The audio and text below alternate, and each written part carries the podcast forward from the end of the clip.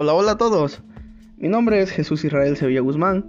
Soy estudiante de Ciencias de la Comunicación en Universidad ISEL, en el campus de Cuernavaca.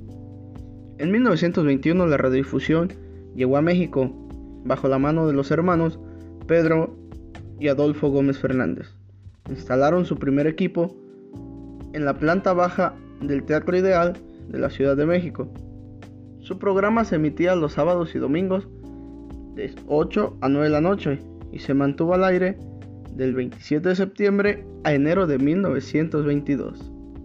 Entre 1920 y 1930, la radio en la nación fue principalmente experimental.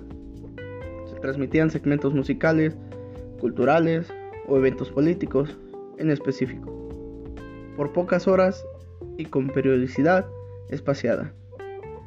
En esos años surgieron estaciones que luego se convertirían en referencia, como la emisora de la fábrica de cigarrillos, El Buen Tono, a la que asignaron las siglas XEB.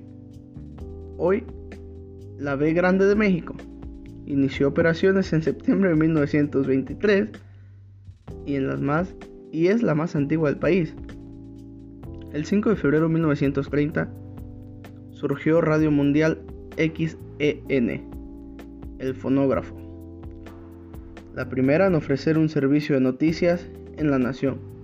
En septiembre de ese mismo año comenzó a operar la XEW, que a diferencia de la emisora de su época, contaba con una planta de 5000 watts de potencia, con lo que logró un alcance nacional y más allá de las fronteras.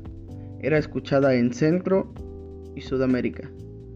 De ahí haya tomado el lema de la voz de la América Latina desde México.